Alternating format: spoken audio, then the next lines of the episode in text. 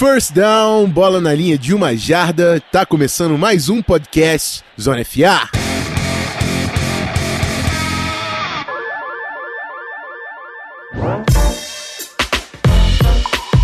É isso aí, rapaziada. Chegamos ao Zona FA número 95. Mais uma vez, Rafão Martins como host para vocês. Estou na companhia de dois gigantes nessa mesa virtual do Zona FA. Finalmente a trinca de volta. E começo por ele, o mais fofo de toda a podosfera, Guilherme Beltrão. Como está, meu amigo? Péssimo. Assim que eu me sinto. Mas enfim, a vida segue, né? Não posso dizer que não tô acostumado a fracassos e derrotas na minha vida de torcedor do Chargers, mas essa doeu bastante. Enfim, a gente vai falar sobre o jogo, não vou ficar falando agora não. Boa noite, boa tarde, bom dia para quem estiver ouvindo a gente, seja lá qual hora for. É um prazer estar no ouvido de vocês, no bom sentido, obviamente, e vamos que vamos. É isso aí, e junto de Belt, vocês já sabem, my quarterback, Pedro Pinto. Como é que está, amigo? Oh, baby! Hoje eu tô feliz, cara.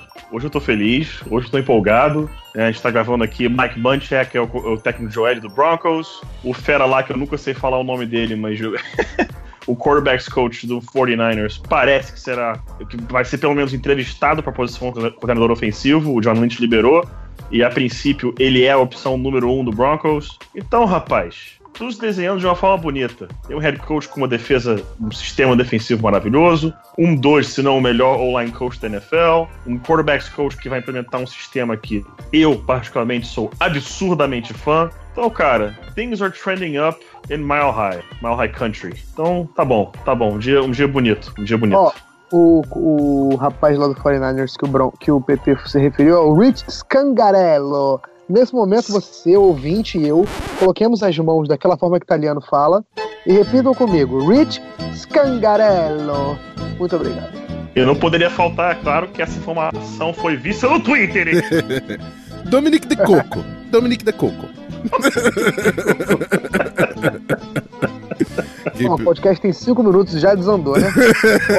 pra variar, pra variar. É, a gente deveria pegar umas, alguns quotes desse filme aí, o Bas- Bastardos Inglórios. Seria interessante. É um filme com bons quotes. Mas é isso. Vamos falar de filme americano que é mais importante. Eu vou dar um recado rápido, nem vou pro bloco de, de recados, porque é só pra lembrar a galera do nosso PicPay. É, nosso clube de assinaturas, acessa o picpay.me barra canal Zona FA.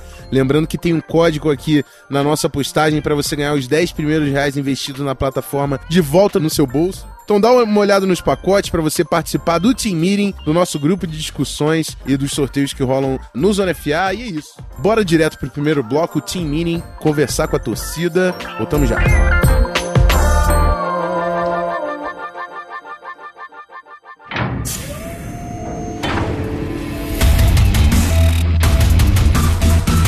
Team Meeting, Zona FA.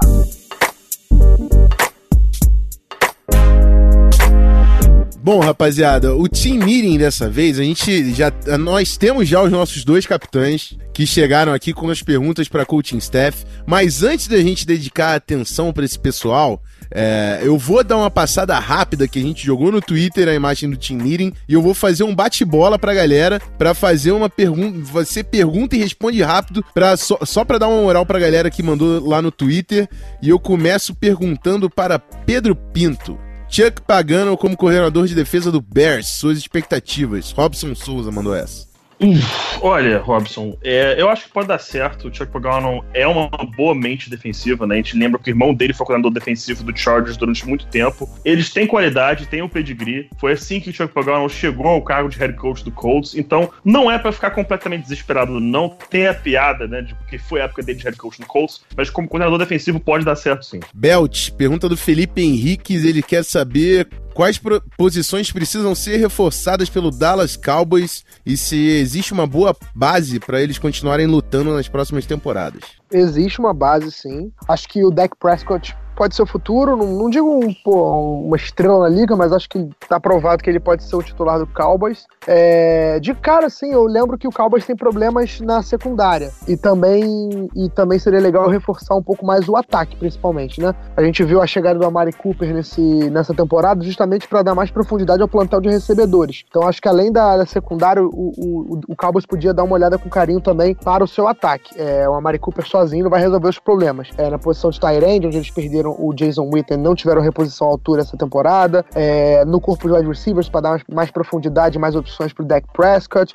A linha ofensiva, não vou nem dizer que precisa de reforços urgentes, porque também teve muitas lesões, né? Teve lesões importantes na linha ofensiva e a, acredito eu que se ela voltar é, 100%, não é um problemão para o Cowboys. É sempre bom você reforçar seu, seu elenco, mas acho que a linha ofensiva pode ficar numa escala de prioridade um pouco abaixo. É, a secundária, é assim, de cabeça eu lembro do Byron, Byron Jones, que é um ótimo jogador, e esse é o único jogador que eu considero assim um jogador bom nessa secundária do Cowboys. Então acho que também é um, é um ponto para ficar de olho. Tem o Jordan Lewis, que eu gosto bastante também, mas ele ainda não, não, pelo menos em Michigan, ele era um jogador, em Dallas ele está sendo ainda, não está sendo aquele mesmo jogador. Eu espero que ele, que ele alcance esse potencial que ele tem, porque eu gostava bastante dele no universitário. Bom, vou fechar aqui com a pergunta do Jefferson Souza. Ele pergunta o que faltou para Colts e Chargers serem mais competitivos no Divisional Round. O Chargers eu vou deixar para quando chegar lá no jogo, porque o Beltrão com certeza tem muito para falar sobre o Los Angeles Chargers, mas para mim o Colts é pergunta rápida, é resposta rápida também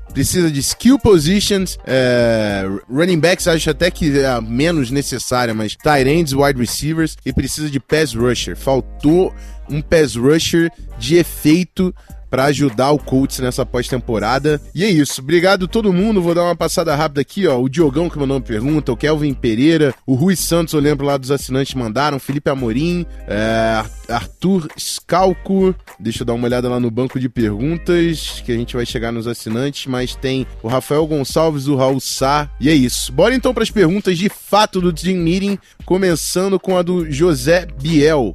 Vocês acham que algum time deveria fazer algo parecido com um tank de dois anos para pegar um prospecto teoricamente geracional como o Sunshine? E eu deixo o Pedro começar com essa aí. Vai lá, Pete. Olha, é arriscado, é arriscado porque você não tem garantia alguma de que seu time será o number one overall pick. E ainda, além disso, mesmo que você vire e fale, ah, eu vou para aquele ano garantir de alguma forma quatro escolhas de first round, mas esse seu time acaba sendo é, o segundo pior da liga, as outras escolhas são a terceira, quarta e quinta piores da liga, mas o time que tem a number one overall pick, que é um QB, e vai escolher o Trevor Lawrence, não vai aceitar trocar por quatro escolhas se, na visão deles, ele é o quarterback do futuro. Então, fazer o tank por um jogador só, eu acho arriscado. O que eu acho, entre muitas aspas, viável é você fazer, de certa forma, um tank pro ano que vem, né, pro draft 2020, e também visando possivelmente o draft 2021 se 2020 não der certo. Como, o que, que eu tô dizendo com isso? Pro ano que vem, teremos certamente saindo Justin Herbert, que se saísse esse ano seria o first overall pick. Possivelmente o Tua Tagovailoa, que ainda poderia sair para classe 2021, 2021, que se saísse esse ano, possivelmente seria o first overall pick. Jake Fromm, é, de Georgia, que pode sair 2020 ou 2021, que se saísse esse ano, não seria o first overall pick, mas seria uma escolha alta. É, então, para 2020 e 2021, existe uma possibilidade de terem QBs que todos, se saíssem isolados de suas, em, em classes, é, seriam first overall picks. Não é necessariamente fazer tank para ter a pior escolha, mas é se projetar para estar numa posição de conseguir arriscar alguma coisa, conseguir subir, especialmente 2020 que é possível vermos três quarterbacks que poderiam ser first overall picks. Então eu, por exemplo, vivo falando pro pessoal, né, como torcedor do Broncos, eu gostaria de ver o Broncos este ano trade out da primeira rodada, pegar a décima escolha, sair, conseguir uma escolha de primeira para ano que vem e talvez uma terceira, é, uma quarta, alguma coisa, e vai conseguir munição para 2020, ter duas escolhas de first round para 2020, e aí, se se encontrar numa posição em que vai conseguir um quarterback, digamos que saia o Tua e o Justin Herbert, e o Broncos está com a segunda escolha, ficar tranquilo, aceitar qualquer um dos dois, estiver confortável com os dois, e ok. Se não tiver, analisar, ver se dá pra subir, se não der, de repente, um trade out, ver pro ano que vem, não sei. Agora, você fazer o tank para conseguir pegar um jogador em específico, que provavelmente será o first overall pick, é muito arriscado. É muito difícil. E você tem que não só destruir seu roster inteiro, mas é consegue começar a ter problemas de confiança do elenco, free agents não querem ir pro seu time, é, não, e, e o mais importante, de novo, não há garantias que você vai conseguir esse jogador. Então, se você faz um tank de dois anos, que você, para fazer isso, você tem que desmontar o teu roster, que para perder jogo na NFL, você tem que ser muito ruim realmente de tudo para entregar, porque os jogadores não vão entregar, não. A comissão técnica não vai entregar. Então você tem que montar um roster de fato ruim. É, e aí chega lá e não consegue o cara que você quer, você tá num buraco que vai ser muito difícil de sair. Belt, você tem alguma opinião para agregar aqui nessa pergunta? Cara, eu tô muito com o PP, só que eu sou um pouco mais incisivo. Eu acho um absurdo você fazer isso. Eu acho uma falta de respeito com comissão técnica, como o PP falou, jogadores, torcida. Enfim, eu acho uma falta de respeito sem tamanho você colocar dois anos de, um, de uma franquia é, no lixo, né? É, pode chamar de investimento, de qualquer outra maneira, mas eu acho que é colocar no lixo, né? Se você tá fazendo de propósito uma, uma campanha ruim para perder jogos e automaticamente se garantir como uma escolha alta de draft, é, é, jogar no lixo. Enfim, eu acho que fazer isso é muito desrespeitoso com os jogadores. O que, o, que o Pepe falou sobre a questão de atrair free agents e a, a imagem da franquia pra liga fica muito feia. É, e assim, eu acho que não compensa. Pode ser o talento geracional. É, é, Pode ser o talento que for, pode ser porra, o Trevor Lawrence, pode ser o Andrew Luck, pode ser o Peyton Manning, pode ser o Tom Brady, pode ser qualquer jogador que tenha passado pelo draft chamar a atenção de todo mundo. Eu acho que não compensa você fazer isso, você colocar tantas outras pessoas em xeque para em detrimento de ter uma pessoa, é, por mais talentosa que seja, para reconstruir sua franquia. Acho que você pode contar, acho que há outras maneiras de você vencer jogos na NFL é, sem ter o, o quarterback mais foda do mundo. Acho que dá para você ganhar com um quarterback bom e um elenco muito forte. Enfim, essa é a minha opinião. Acho que não vale a pena fazer isso. Bom, bora para a segunda pergunta. O Eduardo Sartori fala sobre RPOs. O pessoal sempre comenta que quando tem um run pass option, quando a opção é por passe. É, mas ele quer saber quando a opção é a corrida, se tem como identificar que era uma run pass option. Eu vou até deixar passar a bola pro Pedro depois, mas para mim é, tem algumas indicações que podem dizer que é run pass option, é, mesmo sendo uma corrida. E a primeira delas é você olhar os olhos do quarterback. Onde é a chave? O quarterback tá lendo um linebacker. Tem uma rota perto desse linebacker? Cara, era uma run pass option. Porque não faz nenhum sentido você mandar um cara em rota perto de um linebacker se você tá, tá fazendo uma corrida. Quem vai escalar pro segundo nível numa corrida normalmente vai ser um, um tight grudado na OL, um fullback, ou então um OL saindo da dobra. Não tem porque você jogar um wide receiver no segundo nível Principalmente quando é rota, é bem diferente de quando é bloqueio na movimentação do wide receiver que está em open field. Então, um primeiro sinal que você pode ter que é uma run pass option vai ser uma rota perto do, de onde o quarterback está olhando. É, segunda coisa que pode declarar uma run pass option, a movimentação da linha ofensiva. Se a linha ofensiva está fazendo alguma movimentação de pocket, como no pin and pull, tem dois jogadores em pocket. Isso pode também você vai olhar junto com isso. Tem uma, uma, uma linha ofensiva fazendo um pin and pull, com pocket do, do backside, e você tá vendo um corredor, um recebedor fazendo rota. Mesmo que a bola tá no running back, isso era um RPO, nitidamente. Pitts, você quer avançar em alguma coisa? Outros sinais que podem entregar um RPO, mesmo que a bola seja entregue pro running back? É, acho que você falou tudo, Rafão. É, lembrar também pro pessoal que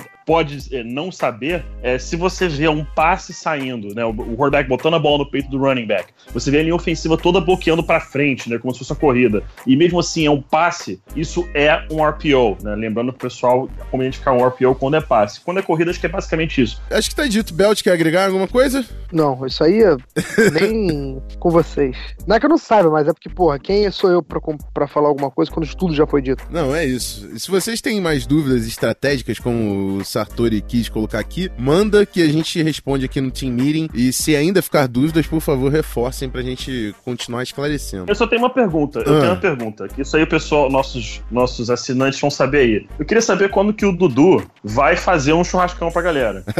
quer dizer, entendeu? Porque, cara, não dá, desculpa, mas não dá, cara. Não dá, entendeu? Nossos assinantes sabem que, entendeu? Essas fotos de churrasco aí, entendeu? Todo domingo, dá mais não. Dá mais a não. A gente tem que marcar um não, Super Bowl em Porto Alegre. Pelo amor de Deus, cara. Porra, por favor. Por favor, cara. Que isso, É pelo isso. amor de Deus. Dudu, você é um ídolo. É, o- a churrascada do cara é brincadeira. Só quem tá no grupo dos assinantes. Isso aí é um benefício aquela dos assinantes indireto. É, cara, é. É, mano, aquela costela, até hoje eu tô sonhando com ela, cara, na moral. Até hoje. Mas é isso. Bora falar de futebol americano então, começando pelo recap do Divisional Round, depois a vinheta.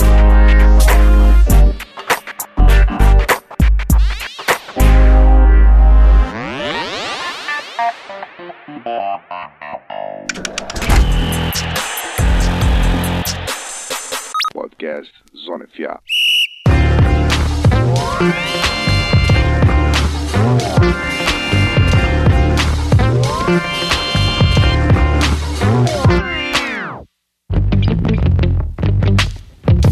Bom, como fizemos no episódio passado, vamos por ordem cronológica da transmissão, começando pelo primeiro jogo do sábado, Colts e Chiefs é, em Kansas City, o tempo bem ruim e o Kansas City Chiefs dominou o Indianapolis Colts. Eu coloquei o Colts passando, mas quando chegou na guerra, a gente viu bem, bem nitidamente quem era grande. Eu vou, esse jogo é teu, né, Pete? Isso aí. Esse jogo é teu, mas antes de passar a bola pro Pete, eu quero saber quando a gente vai começar a falar do Damian Williams, que tá jogando muito running back do Kansas City Chiefs. Mas é isso.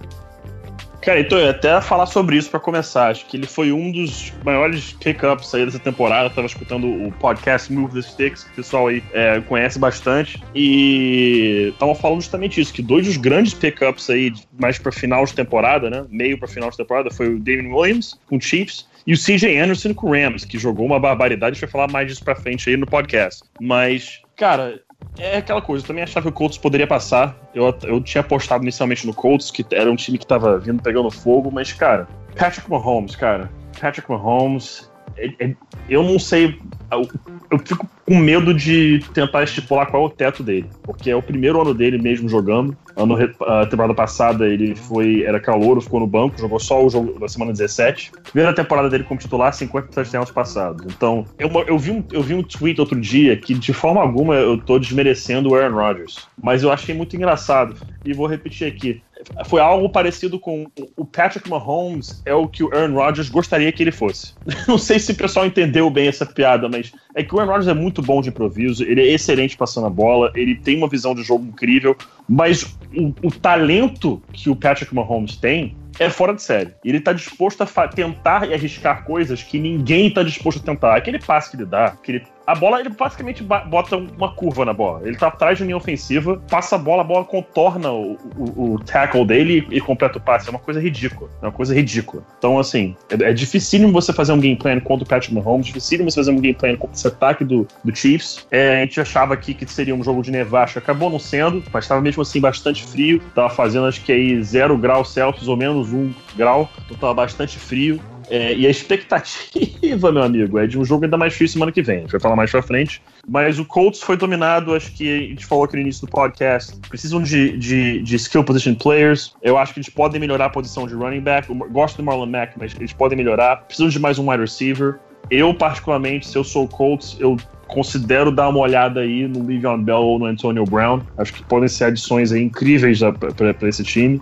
Mas acho que é basicamente isso. A defesa do Chiefs deu uma melhorada agora para a reta final. E o Colts é um time que é o primeiro ano sobre o Frank Reich. É um time que a gente acreditava que não iria tão bem esse ano, que estaria em reconstrução. Foi muito acima né, do esperado. Então o torcedor do Colts tem que estar feliz, tem que estar animado. O Chris Ballard, é, o general manager, deu uma entrevista hoje falando que mesmo com o sucesso do Colts, mesmo estando na frente da curva, o processo dele vai ser o mesmo. Devagar, bem estudado, com escolhas bem feitas, contratações pontuais. Então ele está entendendo o que fazer, ele não está caindo na euforia. Ele não tá se deixando levar. Ele vai fazer o mesmo planejamento que ele fez com esse draft class incrível que rendeu dois first team all pros como calouros. E vai fazer o mesmo próximo draft class. Vai sentar, vai ver com calma, vai ver o que, que o time precisa, quem são os melhores jogadores, que eu acho que pode ser feita, se precisa fazer uma troca. Então, o Colts está em ótimas mãos. Ótimas mãos. Finalmente parece que está montando um time ao redor de Andrew Luck, que era o que ele sempre precisou. Foi o quarterback que menos sofreu pancadas e sacks nessa temporada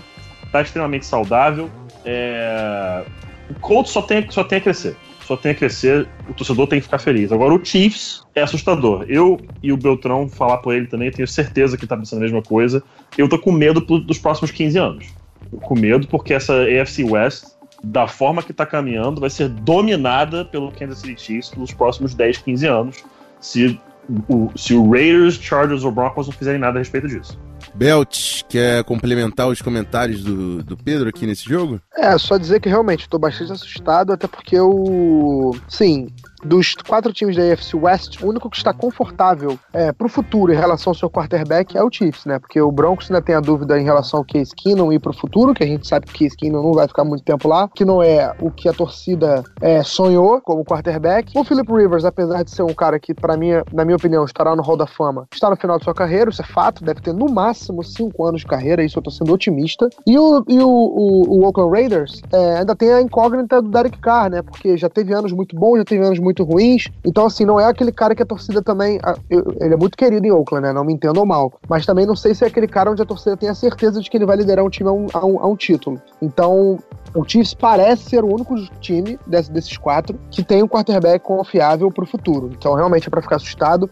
Sobre o jogo, realmente, a defesa do Chiefs jogou muito bem. É, foi até uma coisa que a gente não estava prevendo. É, e assim, a defesa do Colts até jogou bem, né? Se você parar pra pensar, foram 24 pontos que o Chiefs fez em casa. É, foi a menor pontuação do Chiefs na temporada inteira. O Colts segurou legal o ataque do Chiefs. O problema foi que o ataque do Colts não conseguiu caminhar. O Andrew Luck, acho que talvez pela, pela primeira vez, ou uma das poucas vezes na temporada, se sentiu incomodado com no pocket, né? O, o pass rush do Chiefs incomodou o Andrew Luck o jogo inteiro. É, o jogo corrido do Chiefs entrou, o jogo corrido do Colts não entrou.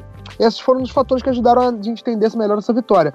Mas é, a defesa do Colts chegou a fazer a sua parte. O problema foi que o time não conseguiu acompanhar a performance defensiva do Colts. Então venceu o time que estava mais preparado para ganhar é, e o time ser favorito para vencer essa AFC. Bom, é isso. Partindo para o segundo jogo entre Cowboys e Rams. É, o Rams ganhando do Cowboys 30 a 22. O placar parece mais apertado do que de fato foi o jogo. Cowboys simplesmente não achou resposta para o jogo terrestre do, do Los Angeles Rams.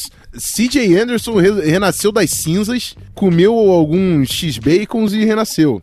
Não sei, não sei exatamente como é que foi a estratégia dele, o planejamento para chegar no jogo. Fato é, ele está bem redondo e, e bem malicioso, porque ele fez muito, muitas, muitas coisas maliciosas com os linebackers do, do Cowboys que levaram de esporro na sideline. Não sei se vocês viram o, o corte lá do, do, Chris Richard com o Vander Esch e foi o. Feio, foi feio Nossa demais. senhora, que bagunça é. que foi aquilo. É, e, e, o Dallas Cowboys, assim, precisava fechar o jogo terrestre. A gente sabia, o, o, os Los Angeles Rams, é, quando corre com a bola e começa a tomar gosto pelo jogo, fica muito difícil do time é, adversário conseguir voltar. É, foi 36 minutos, a gente tinha falado do Dallas Cowboys, que teve quase 35 minutos no Wild Card Round, teve 23, 24 minutos praticamente de posse de bola nesse jogo, e 36 minutos ficaram, ficou com o Los Angeles Rams, 273 jardas terrestres e 3 touchdowns, amigo. Assim, é, e aí, enfim, fora de casa, o jogo que o Rams queria, correu a, com a bola, gastou o relógio. O Cowboys não achou nenhuma solução para o jogo terrestre do Rams e isso simplesmente matou com o jogo do Dallas Cowboys. Fora de casa foi demais para sobrepujar qualquer coisa. O jogo terrestre, que é a chave do Dallas Cowboys, não funcionou do jeito que precisava. Foram 50 jardas só pro, pro time do Cowboys. É, enfim, e, e, ficou bem claro que o Rams era o time superior. A defesa não parece mais tão. não pareceu tão frágil assim, né? Contra esse time do Cowboys. E, e vai ser um baita de um confronto. A gente vai chegar na, na final de conferência. Mas eu queria abrir o microfone aqui. Quem, quem pode adicionar desse jogo aqui? Eu só, ia, eu só vou adicionar um take que eu li no Twitter, não vou lembrar quem foi, foi algum americano, que eu achei que faz bastante sentido, cara. É um, não sei se vocês vão se julgar polêmico. Mas é o seguinte, a linha ofensiva do Rams fez o CJ Anderson parecer o Todd Gurley, e na verdade é isso mesmo. Porque os running backs são, assim, na NFL hoje em dia, muita gente tá achando que o MVP, tem muita gente que falou que o MVP seria o Todd Gurley, até certo ponto, né? No final da temporada nem vi muita gente falando isso, mas muita gente colocou o Todd Gurley como candidato a MVP. É, e eu não sei se tá errado a pessoa falar isso. Só que assim, o trabalho da ofensiva para abrir espaço pro running back é, é, é muito importante. Ah, mas para proteger o quarterback também é tão importante quanto. Eu acho que é um pouco menos, mas ainda é muito importante, obviamente. E nesse caso ficou muito óbvio a diferença que faz uma linha ofensiva ao invés de um running back tão bom. Porque, por exemplo, a linha ofensiva do Rams fez o CJ Anderson conseguir ter uma partida absurda. A linha ofensiva do Cowboys não conseguiu fazer o Ezekiel Elliott, que é muito melhor jogador que o CJ Anderson, ter uma partida do mesmo nível, por exemplo. Então, assim, é, esse ponto foi, me chamou muita atenção. Foi a, até uma forma de eu desvalorizar, com todo respeito, obviamente, os running backs na NFL de hoje. Porque hoje em dia, realmente, eu trabalho muito mais de esquema de bloqueio, de qualidade da sua linha ofensiva, do que necessariamente o talento individual do running back. É óbvio que se você colocasse eu atrás da linha ofensiva do Rams, nada disso aconteceria. Né? Não é qualquer jogador. O C.J. Anderson, por exemplo, não é um, um, um qualquer. Ele, obviamente, está no final da sua carreira, mas já foi um running back muito útil. O PP saiu muito bem disso, porque ele jogou muito no Broncos. Só que assim, ele hoje não é um top 10 running back da NFL. Tanto que ele é reserva. E, e a linha ofensiva do, do Rams conseguiu fazer com que, esse, com que esse jogador voltasse a jogar como ele era antes. Então, assim, eu achei um trabalho fantástico da linha ofensiva do Rams. Realmente dominou o jogo. O Andrew Whitworth fez um jogo fantástico, cara. O, o touchdown do Todd Gurley, que ele, que ele, que ele corre para pro lado esquerdo é, do campo para fazer o touchdown, cara, ele, ele fez um bloqueio, ele fez dois bloqueios, né? Ele evitou um bloqueio por baixo e depois correu para fazer um bloqueio na frente no linebacker do Cowboys, que foi coisa de louco. Assim, um lance muito lindo. A, a, a ofensiva do Rams jogou demais, dominou as trincheiras e isso fez toda a diferença no jogo. Então, só queria acrescentar esse ponto do, da, da, da, importância dos running backs não ser tão grande como era antigamente, muito mais no trabalho da linha ofensiva. Eu, eu acho que faz parte, assim. É, até a gente buscando outras referências, o que o próprio Damian Williams está fazendo lá em Kansas City, na saída do Karen Hunt, que é um cara que todo mundo levantava pra caramba, mas o Damian Williams está produzindo e muito lá em Kansas City. O James Conner, que entrou no lugar do Livian Bell no, no Pittsburgh Steelers e teve uma baita de uma temporada. Claro que isso é parte do, do mérito da linha ofensiva ser muito boa. E a, e a, linha ofensiva do Rams provavelmente foi a melhor linha ofensiva nesse Divisional Round. Não tô querendo tirar o mérito dessa linha ofensiva do Rams, que realmente jogou muito. Mas o CJ Anderson também jogou demais. CJ Anderson foi inteligente lendo os bloqueios, conseguiu quebrar alguns tackles. Ele aproveitou muito bem as oportunidades que estavam sendo geradas para ele. Então, sim, a linha ofensiva do Rams foi dominante, mas o CJ Anderson, por mais gordinho que esteja, também foi muito bem no jogo. É, e até foi uma, uma certa tendência que eu observei nesse, nesse Divisional Round, é que a linha ofensiva tá fazendo muita diferença. Os times que passaram foi as linhas ofensivas jogaram melhor do que o time adversário. Talvez o jogo mais apertado ali onde a gente consegue estabelecer algum tipo de competição, que a linha ofensiva do Rams e a do Eagles jogaram alguma coisa mais próxima, mas New England Patriots a linha ofensiva foi dominante para estabelecer o jogo terrestre contra o Chargers. O Rams a linha ofensiva foi dominante para estabelecer também o jogo contra o Cowboys e o mesmo vale para o Kansas City Chiefs contra a linha defensiva do Colts. E eu falei dessa necessidade de pass rush porque simplesmente Kansas City Chiefs dominou as trincheiras ofensivamente. Então é uma, uma tendência aí, não é de hoje, mas de repente um dia os GMs vão entender que tudo começa pela linha ofensiva. Só para dar uma opinião rápida em relação a isso, sobre como as pessoas às vezes não, devido, não dão devido valor ao sistema do jogo corrido e, do, e da linha ofensiva. A era Mike Shanahan, que o próprio Sean McVay já falou que o jogo terrestre dele é basicamente o jogo terrestre que o Broncos utilizava na era Shanahan, aprimorado pelo filho dele, Kyle Shanahan, enfim. Na era do é, Mike Shanahan no Broncos, que foi de 95 a 2008, o Broncos teve, vou te falar aqui, sete 1,000 yard rushers diferentes. Eu tenho certeza que o pessoal aqui que não torce pro Broncos sabe nomear no máximo dois. Um Terrell Davis, isso é óbvio, o outro Clinton Portis. Os outros seres humanos, vê se alguém que sabe quem eles são. Olandis Gary, Mike Anderson, Ruben Jones e Tatum Bell. Alguém que sabe quem são esses caras? Não sabe. O pessoal não faz ideia de quem são. Por quê? Porque o sistema ofensivo era muito bem montado, muito bem desenhado no jogo terrestre. Era muito claro o que tinha que ser feito, a linha ofensiva sabia exatamente o que tinha que fazer, os running backs sabiam exatamente o que tinha que fazer. Então, o sistema, a forma com que o jogo terrestre é feito, é estabelecido e é executado é fundamental. Passa batido muitas vezes, a gente esquece disso. E sobre o CJ Anderson, uma coisa que ele sempre teve problema do Broncos: saúde. Sempre teve dificuldade em se manter saudável durante 16 jogos. Esse ano ele mal jogou. Então o cara tá, mesmo que comeu um X baconzinho a mais aí, de repente tá, anda chegando aí uns fast food pedindo para sempre botar uma carne a mais, de repente alguns baconzinho a mais, pede para ser uma batata grande, mas tá saudável, tá descansado e mostrou o burst que ele tinha na época do Broncos, que é um cara que, particularmente, eu tenho muito carinho pelo CJ Anderson, que é um cara que sempre deu o seu máximo, mas o corpo dele não aguentava. O cara é 5'8, muito baixinho e tem dificuldade para manter o peso. Então, merecido, fico feliz pelo CJ Anderson. E, cara, o Rams chega agora na fase crucial dos playoffs com um one-two punch no backfield monstruoso, fora o jogo aéreo que é, né, vamos dizer assim, no mínimo divertido. Bom, é isso, Beltrão. Eu tentei evitar esse momento, mas chegamos a ele. Chegou, né? É, Los Angeles Chargers visitando o New England Patriots em Boston, 41 a 28 pro Patriots. Muita gente decepcionada, eu também fiquei decepcionado, mas tenho certeza que o rapaz mais triste na mesa de hoje é Guilherme Beltrão, e eu quero saber o que, que aconteceu. Quero sua análise, o que você viu nesse jogo, o que aconteceu que o Chargers pare... simplesmente parece que não, não, não foi pro jogo. Pareceu aquilo. Eu lembrei um pouco daquele momento de, de Eagles e Vikings no ano passado. Até mandei uma mensagem lá no grupo, falei, eu sei como é doloroso ver o seu time nesse, nessa situação nos playoffs. Eu queria a sua impressão, Beltrão, que como, como você viu esse confronto? Foi questão de, de out-coaching do, do Bill Belichick, enfim, o microfone tá aberto. É, a primeira impressão que eu tive foi essa, assim, o Chargers foi totalmente dominado, é, out-coached, né? Eu tentei achar uma palavra em português, mas não consegui, então eu vou usar o out-coached mesmo. É, todas as vertentes, todas as frontes, todos os frontes de batalha, o Chargers perdeu. É, cara, para ser bem sincero para vocês, eu não achava que o Chargers fosse perder esse jogo né? Eu tinha colocado o Patriots como favorito, porque assim, eu sempre vou colocar o Patriots como favorito jogando em casa quando tiver Bill Belichick e Tom Brady. E eles realmente eram os favoritos. Mas eu tava muito confiante para esse jogo. Tava realmente muito confiante para esse jogo, porque eu achava que o Chargers estava maduro e pronto o suficiente para bater esse time. Só que tem um detalhe, né? Quando você vai jogar na Nova Inglaterra em janeiro, né? Quando você vai visitar o Patriots no Gillette Stadium em janeiro, você não pode cometer erro. E o Chargers não só cometeu erros, como só cometeu erros praticamente. O primeiro tempo do Chargers foi um negócio pavoroso. Sim, a única coisa boa do primeiro tempo que dá para destacar foi aquele touchdown que o Keenan Allen fez. Realmente foi uma rota belíssima, é, onde ele conseguiu enganar o Stephon Gilmore, que estava olhando pro Rivers, o, e, e, o Keenan Allen conseguiu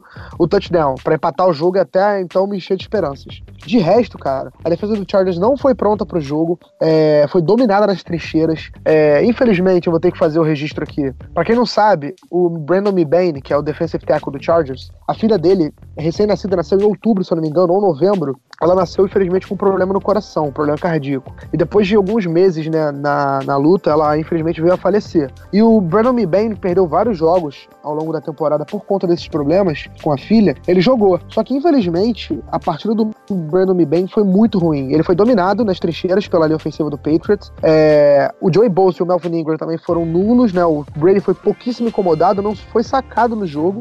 Enfim, foi um domínio absoluto em todas as fases do jogo. É, acredito eu que o, o, Patriots, por ter uma semana a mais de folga, né, por ter jogado em casa, é, o, soube usar muito bem essas vantagens. É, o Gus Bradley, coordenador defensivo do Chargers, não conseguiu fazer o game plan ideal para enfrentar esse time do Patriots, tanto que o, o, o Sonny Michel voou, é, correu para mais 100 jardas, fez três touchdowns. O próprio Julian Edelman teve uma partida fantástica também, dominou ali a, a secundária do Chargers. É, o James White teve mais de 10 recepções, 12, 14 recepções, eu não lembro agora de cabeça quantas recepções ele teve, mas assim, o que a gente esperava que a, que a defesa do Chargers tivesse que lidar, ela não conseguiu lidar. Não foi algo como, por exemplo, aquela. O Patriots é um time que assim, a gente sabe que às vezes, muitas vezes, né? Não é só às vezes o, o, Patriots vence jogos de uma maneira que a gente não esperava que ele ia vencer. Só que dessa vez o, o, Patriots venceu o jogo da maneira que a gente achou que ele fosse vencer, que era usando o jogo corrido de forma é, massiva, né? Correndo com o Sonny Michel,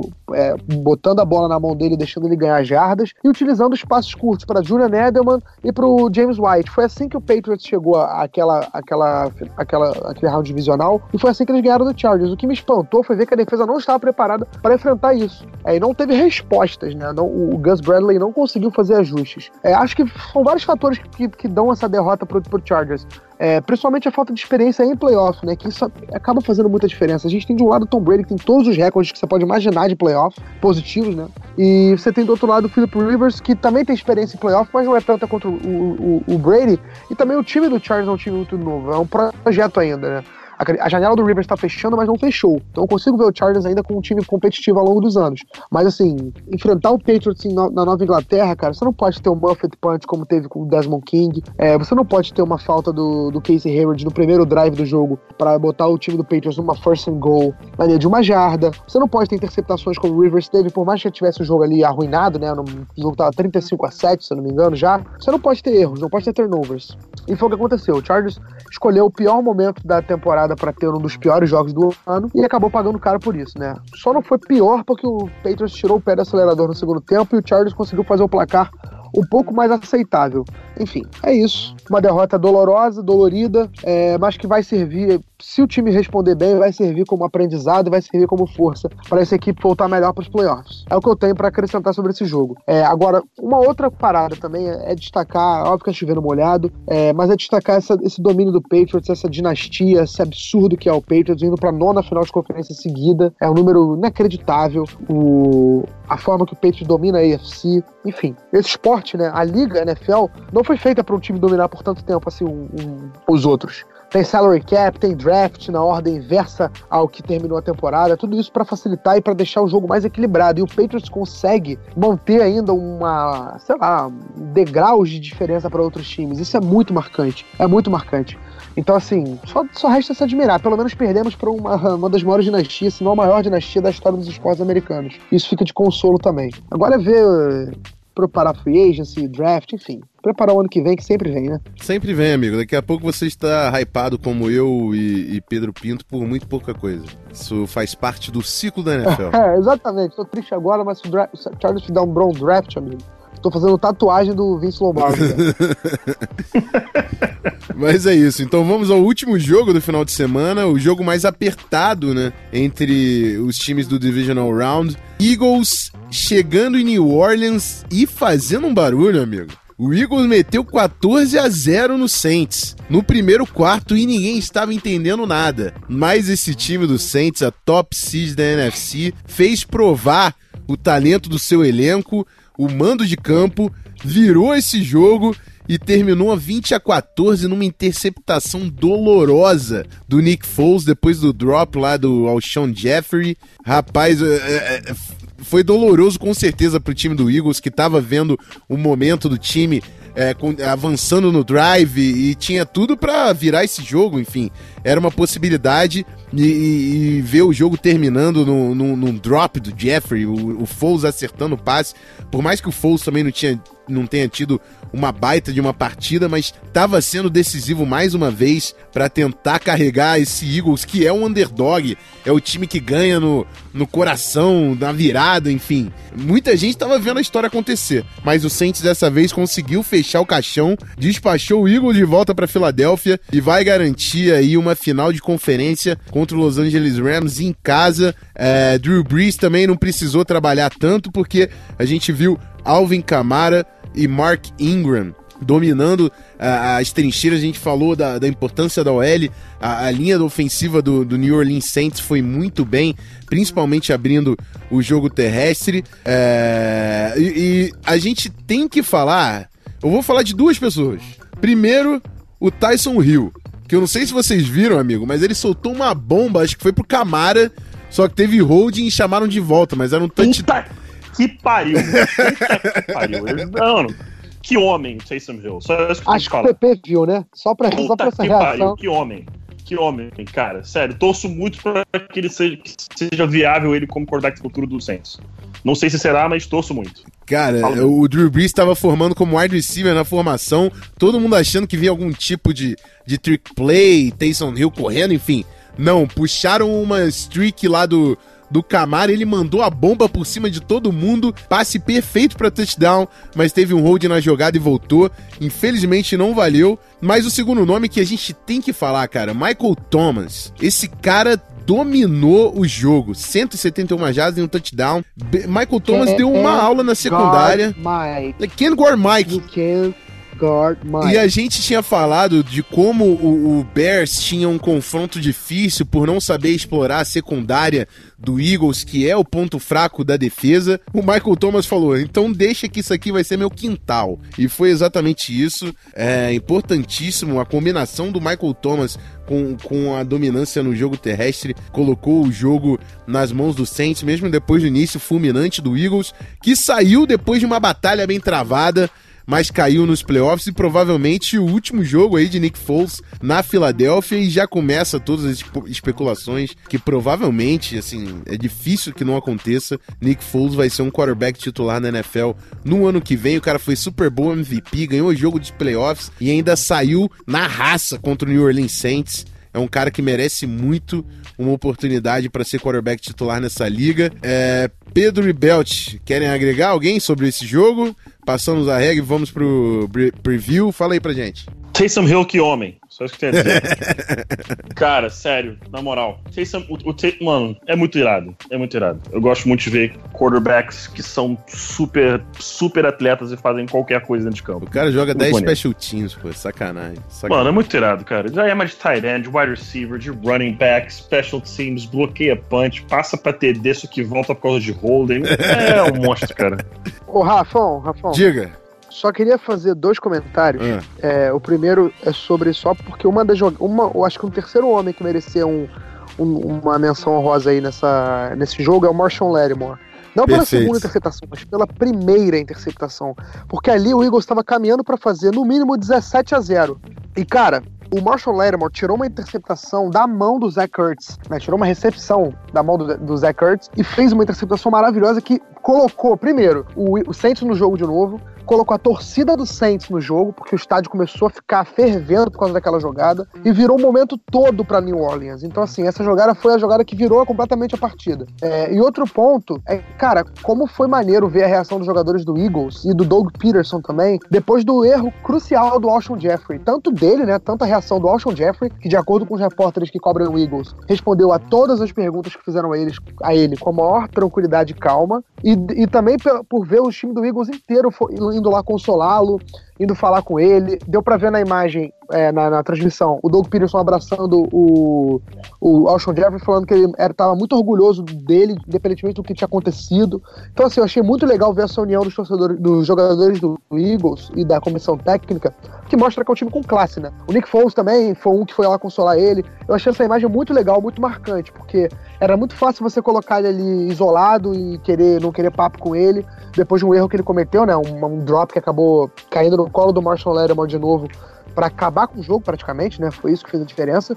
E o time do Eagles foi lá todo e abraçou o Alshon Jeffrey. Ele mesmo também foi muito educado, se mostrou um cara muito maduro. Porque a gente sabe que esse, esse tipo de erro pode mudar a carreira do jogador, né? E aí o time todo dá um apoio para ele, foi muito legal. É um time montado pro futuro. Esse é o tipo de caráter que você vê num time que você, sabe que esse time tá montado pelos próximos anos. Pode não ter sido esse ano, pode não ter dado certo de novo com o Nick Foles, que aliás ele soltou até um statement já hoje e realmente tudo indica que ele não volta pra Philadelphia, que era Nick Foles em, em Philly e acabou mesmo. Mas, cara, esse time tá. Esse tipo de caráter, quando você vê um time assim unido dessa forma, você sabe que esse time vai fazer barulho por algum tempo. Porque é, eu e Rafão, eu sei que, de novo, eu sempre repito essa mesma frase. Não tem nem comparação com a NFL, não chega nem perto. Mas quando o vestiário é unido, amigo, quando é, é colado dessa forma, eu, eu sempre lembro daquela nossa temporada 2011 com o Botafogo, que era o primeiro ano do time no torneio touchdown. O pessoal dava nada pra gente, achava que o time ia perder mais que ganhar na temporada. A gente abriu tomando 33 a 0 em Vila Velha pro Tritões, o atual campeão. A gente chegou, conseguiu arrancar uma vitória na semana 2, arrancamos mais algumas vitórias e chegamos até a semifinal do campeonato, até final de conferência. Então, e, e aquele time era muito unido, muito unido. Todo mundo, o pessoal chegou de 3, 4, 5 times diferentes do, do Carioca Bowl e o pessoal não se conhecia e no espaço de um mês todo mundo, cara, todo mundo se adorava, time muito unido e, e isso faz com que você consiga ir mais longe do que o, o, talento diz que você pode ir. E é isso que você consegue ver com o Eagles, cara. O caráter desse time é uma coisa, coisa fora de série, cara. O que aconteceu ali no final com o Alshon Jeffrey, você vê que esse time, eles fariam tudo um pelo outro, cara. Isso, isso faz o time ir além do que o talento que ele tem diz que ele pode. Vamos jogar aquela, aquela pequena bomba antes de a gente partir pro preview. Vocês sendo o GM, algum de vocês bancaria Foles e negociaria Wentz? Não. Não. Então, então beleza. Assim, tá, tá, tá Foi tá, o Mami, tá, tá, vou- foi o tá, Mami. Tá, assim, eu vou elaborar, eu vou elaborar porque é isso aí, de novo, é que eu li e já ouvi em outros podcasts é, americanos e realmente tem razão. O Nick Foles roda o sistema do Eagles melhor que o Carson Wentz roda. Isso, isso é fato. O que o, o Eagles faz de melhor, o Nick Foles faz um pouco melhor que o Carson Wentz. O Carson Wentz tem more tools, o braço é melhor, ele é melhor, mais atlético, etc, etc, etc, etc, etc. Mas hoje, o Nick Foles roda o sistema melhor que o Carson Wentz. Dito isso, eu não lembro quem foi que falou no Twitter. Peço perdão por não mandar dar os devidos créditos, mas no ano que o Eagles foi campeão, na temporada passada, se fosse o Nick Foles titular o ano inteiro, eles não tinham sido campeões. Porque o Carson Wentz, até se lesionar, era visto como MVP da liga. Mas hoje o Nick Foles roda o sistema melhor que o Carson Wentz. O Carson Wentz vai melhorar? Vai. Vai cada vez é, executar sistema, o sistema de forma é, mais adequada? Vai. Mas hoje o Nick Foles executa o que o Eagles faz de melhor de forma mais efetiva que o Carson Wentz. Só isso. Ainda assim, ficaria com o Carson Wentz e não ficaria com o Nick Foles. É, tem, tem gente que tá querendo criar casos, né? Tem essa da, de executar melhor o sistema do Peterson, tem gente já falando que o Wentz tem um problema de durabilidade, e isso é uma coisa que a gente tem que ficar de olho, porque ele tá sofrendo com lesões, tem. E eu sempre falo que the best ability is availability. Não tem jeito. Então, se o cara não estiver em campo, não adianta. Então, é assim, eu, eu, acho que o Eagles assume um risco, mas obviamente não tem como segurar o Foles. E o Carson Wentz é o franchise quarterback da franquia. Eu também não, não, negoci não tinha como negociar o, o Wentz nesse momento.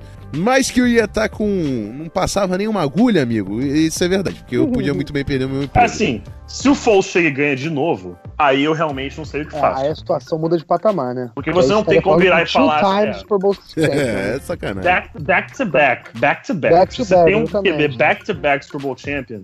Eu não sei como você vende pra torcida e ainda por cima pro vestiário como você não vai manter esse cara. É, aí realmente Mas não foi o caso. mudaria de patamar. E detalhe, não foi o caso, não por culpa dele. Vamos lembrar disso. Sim. Eles estavam orquestrando o drive, aconteceu do Austin Jeffrey deixar a bola cair, beleza. Mas, enfim, não, eles não perderam por conta do Nick Foles. Né? Vale lembrar disso. Agora, que o Nick Foles provavelmente vai get paid nessa offseason, e isso é bem provável. É, o, o, Felipe Vieira, né, que é do On The Clock, já participou de podcast com a gente, é um amigo nosso aqui da, dessa, desse mundo de NFL no Twitter, falou que ele vai, vai abanar o rosto com nota de 100 dólares, de tanto dia que ele vai fazer. não era bem abanar o rosto não, né, meu amigo? Mas vamos dizer que foi, né? Bom, é nesse clima familiar que a gente parte pro nosso bloco de preview, então. Segura a onda que a gente vai falar de NFC Rams indo para New Orleans para enfrentar os Saints e a final da AFC, onde o Patriots vai a Kansas City para tentar bater o Chiefs do MVP Mahomes. Eu já tô bancando mesmo antes do NFL Honors, porque ele é. E é isso. Segura aí que a gente tá de volta já já para falar desses dois jogaços, né?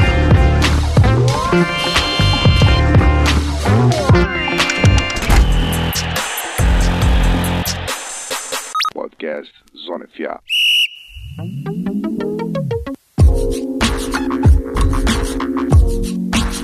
Bom, amigos, é, vamos começar então com a Conferência Nacional. É Payton contra Sean McVay. É, eu não posso falar agora que é Drew Brees contra Goff, que o Goff ele tá meio na seca. Os running backs carregaram o Goff na, na, no Divisional Round, a gente tem que admitir. É, mas o Goff é um cara que já mostrou assim, muito potencial. O Drew Brees é um cara extremamente cascudo. É, o, o Sheldon Rankins ele se lesionou, né? Nesse último jogo. Não teve o Torn Achilles? Deixa eu só conferir aqui. Sim, te, quer dizer, não sei se foi confirmado, mas na, na hora do jogo pareceu muito ser. E teve outra lesão que saiu também, que, que foi estava sendo escondida, né? Que é do Andrew Speed, do guard do, do Saints, que tava, tá com uma mão quebrada, parece, que jogou no sacrifício, uhum. mas tem que ser tem que ser reavaliado, não, não sabe se tá pronto pro próximo jogo, enfim, tem essa, tem essa questão também. É, o Sheldon Rankins está fora da temporada, provavelmente só ano que vem mesmo. Não sei nem se no início do ano que vem, porque foi bem próximo do final da temporada, né? Mas é um cara explosivo ali no, no interior da linha defensiva. É, pode fazer falta sim. A, a, defesa do Saints hoje tá jogando melhor que a defesa do Rams. Por mais que a defesa do Rams tenha nomes aí que vão chamar mais atenção, Dom Kansu, Aaron Donald, Peters, Talib, enfim. Mas a defesa do Saints hoje tá jogando melhor do que a defesa do Los Angeles Rams. E aí a questão vai ser, novamente, para mim, é se esse time do Saints vai conseguir fechar o ataque terrestre do Rams. Porque o Rams conseguiu passar bem contra o Cowboys porque conseguiu anular o Zeke. Agora, não é tão fácil anular o jogo do Saints, porque o Saints tem mais armas ofensivas no ataque, tem o Michael Thomas, é, enfim, tem Tricon Smith de vez em quando aparece, e tem a variedade também do Camara, que é aquele gadget, não é um running back tradicional, e tem o Mark Ingram, que quando entra também é muito eficiente. Tem mais nomes para se preocupar essa defesa do Rams. Vai ser jogo difícil. É, a gente não vai chegar nos palpites agora, eu vou deixar primeiro o pessoal desenvolver. Beltrão, como é que você tá vendo esse jogo? Quem Pode até falar quem é o, o favorito para você. Eu acho que é difícil fugir do Saints por causa do mando de campo.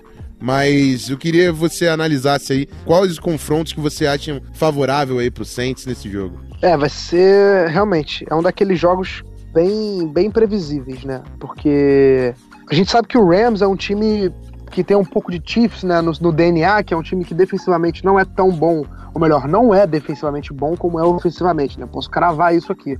É, e o Saints parece um time mais equilibrado. E a tendência em playoffs é um time mais equilibrado levar vantagem em relação a times mais desequilibrados. Mas a gente também viu um Rams que se mostrou muito preparado, obviamente com mérito ao ser treinador, é, que tem, sabe vencer jogos de várias maneiras, né? Venceu o Cowboys é, na semana agora nesse, do, nesse sábado, de uma maneira que a gente não estava tão acostumado a ver o Rams ganhar, que era só correndo por cima do, do time adversário. Né? O Rams praticamente correu por, por cima do Cowboys. Né? O Cowboys conseguiu segurar o Seahawks, que era um time que só corria com a bola, a 73 jardas corridas no, no wild card, e chegou contra o Rams e cedeu 270 jardas, 273 jardas corridas.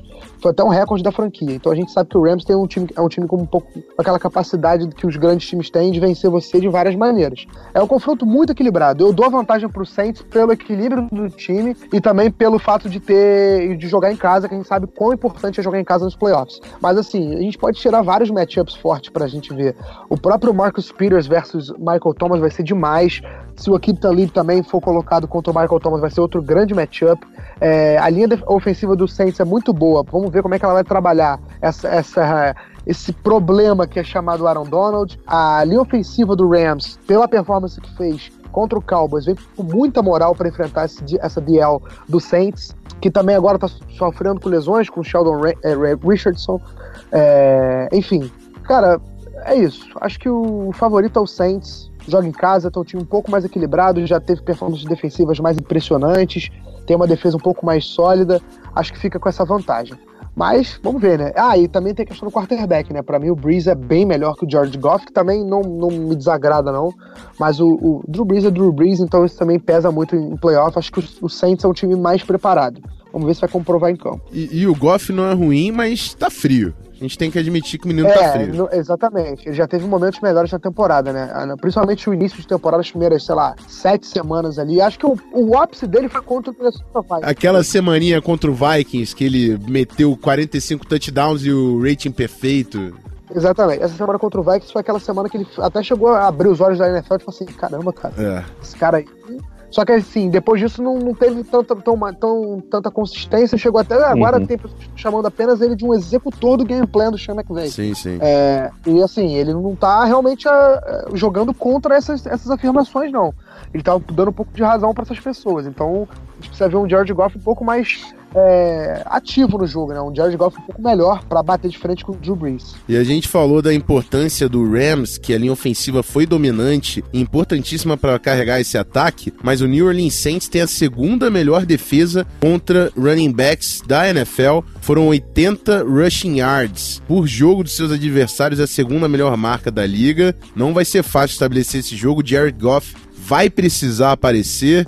Pedro, e aí, o Sean McVay finalmente consegue avançar fundo nos playoffs? Olha, eu acho que tem duas lesões é, que podem ser cruciais para essa partida: Sheldon Rankins, Rankins e Andrews P. É, essa defesa contra o jogo terrestre né, dos Saints, o Sheldon Rankins foi fundamental para parar os adversários. Ele não jogando é, pode ser um problema sério, sério para os Saints, esse miolo da linha defensiva. Ainda mais agora com esse one-two punch que o Rams vai entrar nesse jogo. E segundo, a lesão do Andrew P, que deve jogar de frente para o melhor jogador defensivo da NFL, que é o Aaron Donald. Então, assim, são dois detalhes, duas lesões que eu não estou dizendo que vão definir o jogo, mas são setores e pontos do campo que eu vou ficar de olho, porque eu acredito acredito que possa ser, podem ser fatores que vão definir a partida. O Drew Brees é um quarterback mais baixo, por ser um quarterback mais baixo, ele precisa de uma boa distância dos guards para trabalhar. Ele precisa de guards que joguem muito bem para conseguir é, executar e jogar bem no sistema do Sean Payton.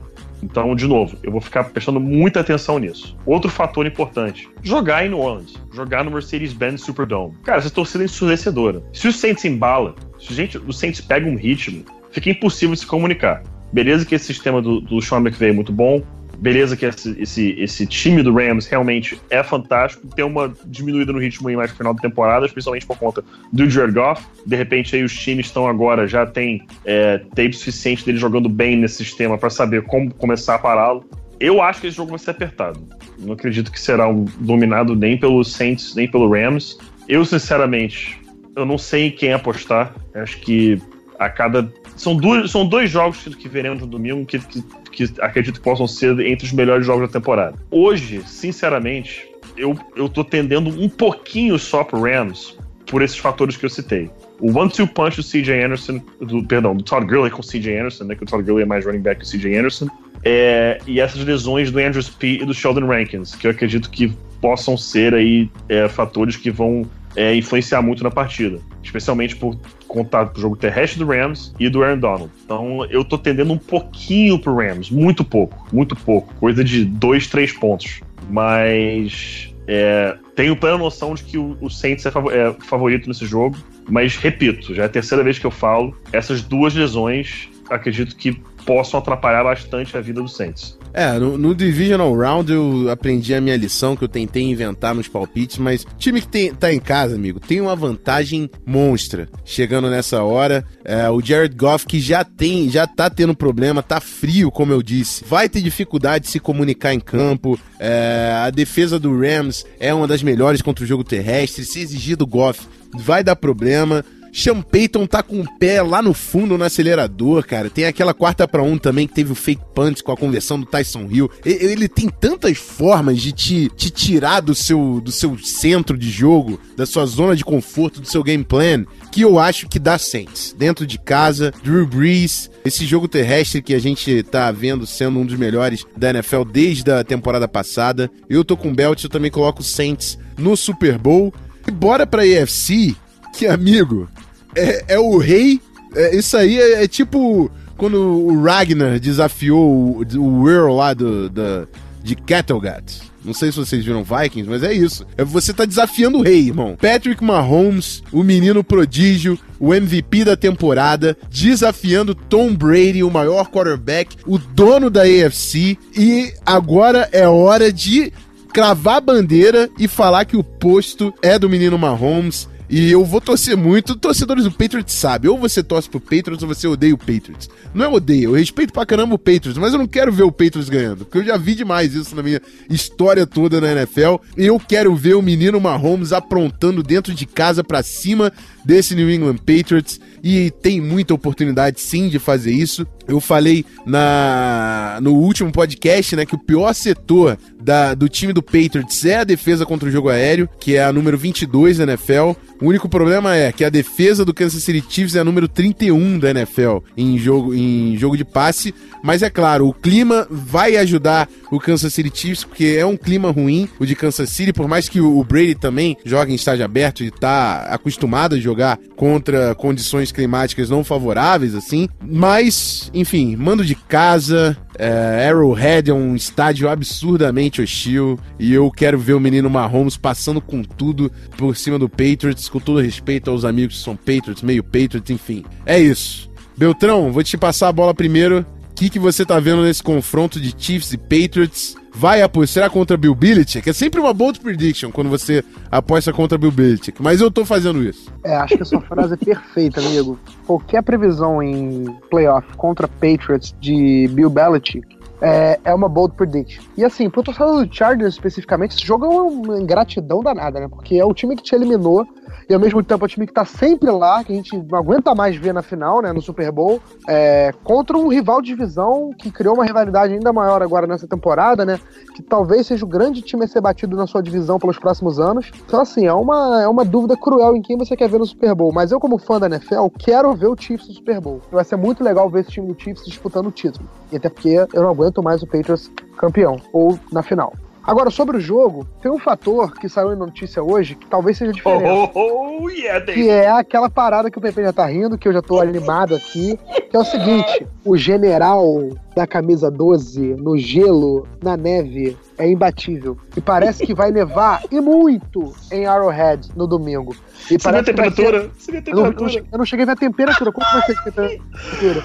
Máxima, máxima de menos 10 graus Celsius senhora. Mínima, que, mínima vi... de menos 24. Só isso eu dizer. Senhora. Eu vi que a expectativa, é a expectativa é simplesmente é do jogo mais frio da história do estádio. De Arrowhead. Tá? Cara, da história do Arrowhead. Então, assim, esse fator esse maldito fator frio, e não é frio, né? É muito frio e neve, eu acho que a vantagem fica um pouco pro Patriots, porque é um time, assim, que depende menos do, do seu jogo aéreo, é um time que tá mais preparado em relação a esses, esses fatores climáticos, são times mais experientes nessa circunstância de jogo. Então, assim, tem, e tem o general, né? Porque o general, amigo, é, é o general, o, o Brady é um White Walker, tá? O Brady é um White O Brady, Brady é White Walker. Ele é o Senhor da Noite. E na neve, o Senhor da Noite sempre se dá bem. O dragão do Patriots é de gelo, tá? Pra quem vê o Rafão usou o Vikings de referência. Aliás, o usar Vikings de referência é uma piada pronta, né?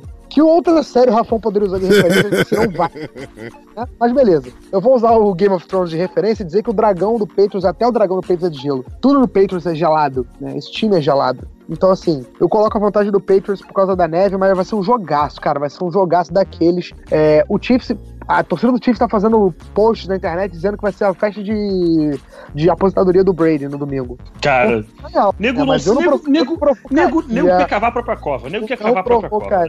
O general, porque o general, amigo, ele não perdoa. É difícil, Nego cara. quer Eu dou, cavar a própria cova, cara. É isso. Porra, vai, Eu vai dou falar que ao- retirement party do Tom não Brady. dá, né, cara? maluco, Tá, cara. Tem que se preservar. Se preserva, cara. Puta merda. Vê se eu, eu tava confiante, eu achei que o Chargers ia ganhar. Vê se eu falei alguma coisa. Mas se eu imagina se eu imagina só, se eu abro a minha boca aqui pra desrespeitar o Patriots e aí acontece o que aconteceu. Com que cara que eu ia vir aqui? Tem que se preservar, cara. Você tem que respeitar Pois a é. instituição. Então, Pois assim, eu, eu coloco o Patriots como favorito um pouco pelo fator clima e também porque eu acho que, como eu falei em relação ao Saints, eu acho o Patriots um time um pouco mais equilibrado que o Chiefs. E eu tendo a, a preferir times equilibrados em playoff. Então eu dou a vantagem ao Patriots, mas é um jogo que a gente não simplesmente não pode prever o que vai acontecer. Vai ser um daqueles jogos fantásticos. O Patrick Mahomes é sim the real deal, né? O, Talvez o, a grande estrela da NFL. Então, assim, vai ser demais, cara. Vai ser demais. E lembrando, vai ser a primeira temporada como titular do Patrick Mahomes e a primeira temporada como titular do Brady foi ganhando um Super Bowl, né? Em cima do Rams. Foi a primeira temporada que o Brady assum- assumindo como titular. Então, assim, será que nós vamos ter uma passagem de bastão da mesma forma que foi na- no início da carreira do Brady? Isso vai ser muito legal de ver também. Tomara, pro, pra quem gosta de competitividade na NFL, de, de rotatividade de campeões e de finalistas, o Chiefs. Mas eu acho que o Patriots tem uma pequena vantagem por ter mais experiência, por tudo que eu falei anteriormente.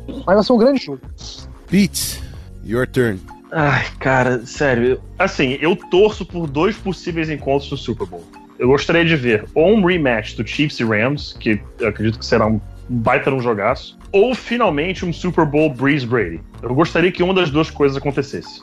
Tipo, é é- seria o meu sonho hoje. Acho que o Super Bowl Breeze Brady seria fantástico, um rematch Chiefs Rams para entre aspas sacramentar a chegada da nova geração, digamos assim, também seria fantástico. Como torcedor do Broncos, é uma das piores finais de conferência que poderiam acontecer. É um rival de divisão contra o Patriots. Só é bem péssimo, né? Bem péssimo. Mas acho que eu tô no mesmo barco do Beltrão, cara. Por motivos de mudança de roteiro, de script, eu gostaria que o Chiefs ganhasse. Não é nada contra o Tom Brady, que pra mim é o GOAT. Cara, de- o que eu admiro e a- amo ver tape dele jogando é uma coisa não dá pra medir, não dá pra explicar o quanto eu amo este homem. Bill Belichick é o greatest coach of all time. Também o que eu amo este homem não é pouco. Mas, cara, mudar um pouco o roteiro, porque foi Super Bowl 49, Patriots jogou, Super Bowl 51, Patriots jogou, Super Bowl 52, Patriots jogou, Super Bowl 53, jogar de novo. Eu gostaria que mudasse. Gostaria que mudasse. Dito isso, eu vejo o Patriots como favorito, mas eu acho que o Chiefs passa. Acho que vai ser de novo um jogo apertado. Once again, eu tenho errado todos os meus palpites nos playoffs, então a probabilidade de ser Saints e Patriots então no Super Bowl é grande, porque são os meus palpites e não são meus palpites. Mas eu tô torcendo no fundo, no fundo, no fundo, pro Rams ganhar só pra dizer que eu acertei meu palpite de preseason. Então, é. Fora isso, cara, acho que vai ser um super jogo. Eu tô com pena das mãos dos recebedores do, do Chiefs, porque a menos 10 graus essa bola vira uma pedra e o Mahomes tem um canhão no lugar do braço. Então, vai ter dedo quebrado sim, neste domingo que vem, pode ter certeza disso. Isso vai acontecer. Eu acho que essa a, a neve vai ser um fa- fator fundamental, porque não, te- não tivemos isso nesse, no, no- nesse domingo agora, nesse final de semana passado do Divisional Round, no jogo do Patriots e do Chiefs, que esperassem, esperávamos que tivesse neve mesmo nos dois jogos, e não teve. Pra passar a bola na neve é bastante complicado, tá? Atrapalha muito tanto o quarterback quanto os wide receivers. Ah, se tiver um jogo realmente ventando muito, a gente vai ver uma partida onde o jogo, onde o jogo terrestre vai ser fundamental. E nesse aspecto, o Patriots tem vantagem. Acredito que o Patriots tem vantagem nesse momento. É, Sonny Michel está jogando muito. O sistema é, de bloqueios do Patriots, o jogo terrestre, tem sido muito criativo. Vocês chegaram a ver um play action que o, o, o Dr. Skarnek, que é o online coach, ajuda a criar, né? Eles fizeram um play action com o Wham do Gronkowski. Chegou a ver isso, Rafael? Não, não consigo me recordar assim, você citando, não. Não. Eu tava vendo isso hoje no, no Twitter, não sei quem compartilhou, algum analista americano. Pode ter sido até o, o, o, o Baldinger, não tenho certeza. Mas o Gronkowski vem em motion do lado esquerdo pro direito, ele ponta atrás do tackle, sai a jogada, ele vem como se fosse fazer um wham, só que ele para e fica em pass pro. Ele bate no, no defensive tackle, só que segura e fica no pass pro. Então foi muito bem, muito bem desenhado, muito criativa a jogada, achei bem interessante. E cara, eu acho que é isso. Meu palpite é que o Chiefs passa de novo um jogo apertado. Acho que o fator mando de campo vai ser fundamental. É... A torcida em Arrowhead. Hoje, Arrowhead é o estádio mais barulhento da NFL, bateu o recorde de CenturyLink. Então, Chiefs que nunca mandou um jogo de final de conferência na história, vai mandar seu primeiro e ao mesmo tempo pode ter o jogo mais frio na história da franquia, com o MVP da liga em campo. Acho que essa torcida vai fazer, vai, vai ser um fator determinante do jogo. Então, boto aí o Chiefs passando. E de novo, muito disposto a quebrar minha cara para variar com Bill Belichick e Tom Brady, que é uma coisa que você sempre se coloca nessa posição quando você aposta contra esses dois. Mas tô fazendo isso aqui. É isso aí. O, é, é, vai ser interessante também. O início do jogo vai ser muito importante para esses times, porque o, o Chiefs ganhou o seu confronto porque enquanto o Colts estava tentando se achar na partida o Chiefs ia lá e metia 21 a 0 porque eles são explosivos a esse ponto. Uhum. E o Patriots fez uh, semelhante com o Chargers, porque o Josh McDaniels entrou nessa partida. Ele, uh, por, por, exemplo, os times normalmente recebem, querem receber a bola no, no terceiro quarto o Patriots falou: irmãozinho, vou dar uma lição nessa defesa para eles verem o que tá esperando pro resto do jogo. E o McDaniels passou por cima da defesa do Chargers no primeiro drive e, e, e teve uma versatilidade. Tinha drive que o Brady tava passando mais a bola, tinha drive que tava correndo quase que todos os snaps. E, o McDaniels simplesmente foi é, diversos personagens personal diferentes. O, o, tava muito difícil de, de tentar achar um, um, pattern ali, um padrão pro que o McDaniel tinha planejado. Ele tava atacando de frente muito diferentes esse, esse time do Chargers e, e por isso para mim vai ser, vai ser importante. Se o McDaniel botar o pé na porta e o Chiefs não responder, o Patriots pode muito bem comandar esse jogo porque corre muito bem com a bola. Da mesma forma como se o Chiefs botar o pé fundo no acelerador e começar a colocar pontos enquanto o Patriots não conseguir é, pontuar logo de início, eu acho que esse jogo pode facilmente perder, é, sair do controle do Patriots é, no início do jogo. Então acho que é, esse, o primeiro quarto, principalmente, vai ser bem importante para ditar o ritmo dessa partida. E vai ser jogão, amigo. É o, o rei da NFL aí, Tom Brady, o gigante, o GOAT contra Mahomes, que é o MVP, a figura mais explosiva e mais nova aí da NFL. Que confronto nos proporciona a AFC nesse domingo. E é isso, né? Finalizamos? Fechamos. É, acho que tá bom, né? Tá bom, né? Bora pro tá bloco bom. de encerramento. Tá bom, então. pra gente passar a, ver... passar a vergonha nos palpites. Ah, mas palpite é isso. É botar a cara tapa e se botou a é, cara aí, tapa, pode normal. levar. Normal, isso aí, é normal. Já tomamos tanto mesmo já, né? Então é isso aí, tá tranquilo. Então bora pro bloco de encerramento.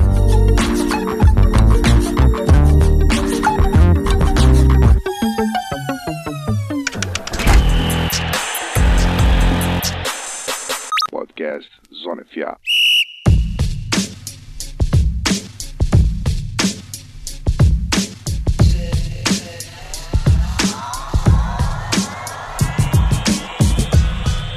Bom, é isso aí, rapaziada. Chegamos ao final do Zona FA, episódio número 95. Ainda, ainda tá aquelas bugadas na minha cabeça, porque eu tô pouco tempo aqui nesse cargo de host. Mas vou chamar direto o meu quarterback Pedro Pinto, que tá, tá na, em, em, terras nebulosas aí com sua rede Wi-Fi. Então, Pitts, muito obrigado pela é, companhia até o final. Nem Wi-Fi, cara. Nem o Wi-Fi. Não é nem o Wi-Fi. Nem o Wi-Fi porque o computador que, infelizmente, nesse, nesse neste pequeno momento aqui, eu vim né, dar um alô no, na vovó e no vovô e aproveitei e gravei aqui rapidamente o podcast e eu descobri quando cheguei aqui que estavam sem Wi-Fi. Então, assim, tô gravando no 4G. E aí o sinal deu uma caidinha aqui, mas voltou, voltou, tô aqui. É isso, deixe seu alô aí pro pessoal e semana que vem estamos juntos novamente. É isso aí, galera. Sempre um prazer gravar o podcast com esses dois homens maravilhosos. Esse meu querido 777 Forever, meu querido Blindside Protector Rafão e, é claro, o homem mais fofo do Brasil, Guilherme Beltrão. Nunca vamos deixar de mencionar esse pequeno fato. É nós, galera, é nós, final de temporada chegando aí. Mas é aquela coisa. NFL Draft daqui a pouco tá chegando. Kyler Murray já falou que vai para o NFL Draft, apesar de que eu acredito que ele não vá ser selecionado nos primeiros dois dias, porque ele vai acabar jogando beisebol sim, e que isso aí é só ele tentando arranjar um jeito de conseguir mais grana que ele quer do Oakland Athletics. Isso é opinião minha. Se eu estiver errado, estaria errado. Se discordam de mim, podem falar que eu estou errado também, não tem problema nenhum. A gente troca uma ideia. Mas é isso aí, galera. Tamo junto. Semana que vem estaremos de volta por aqui após o que esperamos que sejam aí dois jogaços das, da final de semana de Championship Games. Super Bowl tá chegando, amigo. Super Bowl tá chegando, a NFL está acabando, estamos todos tensos, mas faz parte, faz parte. Vai ter free agency draft aí. Ainda não, não, não estamos perto da fase negra da NFL, da temporada. É, Belt, manda o seu alô. Peço desculpas por acionar a sua presença tão tão próximo a um trauma como esse aí da derrota do Chargers, mas fico feliz, muito contente que você tenha se juntado a nós nessa segunda-feira. Ah, cara, é aquela parada, né? A gente, infelizmente, não tá acostumado com derrotas e fracassos como torcedor do Chargers. É, é o que eu falei mais cedo, tava esperando um jogo mais competitivo só, mas a derrota eu já tava, por mais que eu estivesse confiante, não era nenhum absurdo, eu tava já trabalhando com essa hipótese. Enfim, é, juntar os cacos agora, né? O que você falou, a gente tá muito longe ainda daquele limbo que fica a nossa vida sem NFL. Tem muita coisa para acontecer, muita notícia para rolar, muita, muita mudança nos times, é, muita gente nova chegando no draft, então tem muita coisa para acontecer. Só que antes de tudo isso, ainda temos dois jogaços no domingo, a gente espera que sejam melhores, né? Que esse final de semana foi um pouco decepcionante, não sei se vocês vão concordar comigo, mas foi um pouco decepcionante esse final de semana de, de playoff. É, eu esperava jogos mais equilibrados. Mas, enfim, a gente vai ser compensado nesse nesse Championship Game aí, que vai ser nesses Championship Games que vão ser absurdos. Obrigado, amigos que estiveram comigo, obrigado a quem ouviu até aqui. Tamo junto, até a próxima, um abraço. É isso aí, então os recadinhos de sempre, não deixe de acessar o nosso clube de assinaturas, o picpay.me barra canal Zona FA. Segue a gente no Spotify, deixa a avaliação no iTunes. Eu prometi que ia ler as avaliações aqui, rapaz. Deixa eu pegar aqui, eu vou ler as três últimas que eu tenho em mãos. É, o Kuan99 falando são os melhores sem mais. O Murilo fala que é a sirene mais famosa, os melhores e mais clubistas do Brasil. Podcast sensacional com a melhor edição de som e efeitos que já viu no Brasil. Obrigado, Della Coleta, seu monstro. E Rafão pelas pautas maravilhosas. E o Alessandro Begnini, que diz que é o melhor podcast de NFL edição e conteúdo excelente que o Pedro Pinto dá uma aula de futebol americano a cada episódio. E é isso, amigos. Eu agradeço, meu querido. Muito, muito obrigado pelo carinho. Deixa a avaliação pra gente lá no iTunes. Participa com a gente. Quem não tem acesso às plataformas, indica o podcast para um amigo que gosta do futebol americano. E é isso. Ficamos por aqui. Um grande abraço. Obrigado pela presença aí até o final. Até semana que vem. Fui!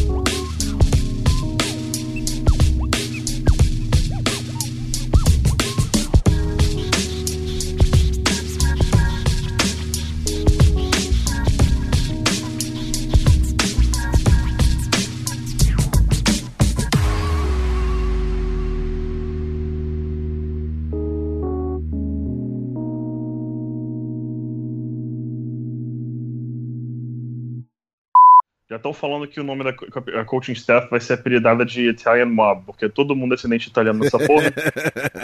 porra. Vai ser os Caragnello, sei lá, que é o coordenador ofensivo, Donatelli, o defensivo, Fangio, o head coach. Porra. Vamos chamar Little Little, Little Broncos. Eles agora. já chegam para entrevistar o, co o coach como, né? Deve ter chegado no Manchek assim: I'm gonna make you an offer you can't refuse. You can't refuse. Aí o Manchek falou: Porra, acho que eu tenho mais Porra. medo desses italianos do que do Tony. Você quer que eu. Vocês querem eleger ou posso mandar e vão dominar no peito? Pode mandar, pode mandar. Não, eu também não tenho muita intenção, não. Beleza, então. Então foda-se. Fazer o quê, né? foda-se, Não, o PP não sabe, mas semana passada tava gravando eu e o Rafão, o Rafão. Aí eu falei, pô, tem uma pergunta muito maneira aqui do fulano de tal que eu não sei nem responder. Aí o Rafão, ah, maneiro você quer. No meio da gravação ele falou, então, Belt, vou jogar essa pra você que você adora responder. Mas Aí, é assim, cara. Tem que ser fire tested, fire tested. Chega no outro e já, já domina melhor. É isso então. É isso, vambora. Tô pronto, foda-se. Então vamos. Um segundinho. Pode, pode, pode, pode. Tá. Esse, é, é, peraí, esse jogo, esse jogo era, do- era do Beltrão? Não, o jogo do Beltrão Não, é Chargers e Patriots. Tá, ah, é tá, um beleza. desastre. Tá, deixa eu falar, falar um negócio aqui rapidinho. Mal. o Bel, o Bel Tá. já deve estar Foi como? mal. Ansioso. Nossa, moleque tá puto já. Só deixa eu ter que falar. Oh, oh, Tá, não. falar aqui só rapidinho. Eu também fiquei surpreso. E só um pequeno parênteses. Alguém viu o Adam Gaze, cara? Cara, Cara, que coisa Mano, maravilhosa, moleque. mano. Que encadaço, moleque. What- Cara, he was on drugs for show. Porra, moleque, eu nunca tinha visto uma coletiva dele, mas ele é assim, não, né? Não, não é. He was on drugs for show. Não é possível, cara. Cara, não é possível. Estranha, mano. E tem um que tá maravilhoso, cara. Alguém. Algum ídolo. no- Alô? opa, você caiu Alô? rapidinho, mas voltou. Eu caí, voltei, caí, voltei. É. Algum ídolo. Algum ídolo. Acho, Porra. acho que ele caiu de novo.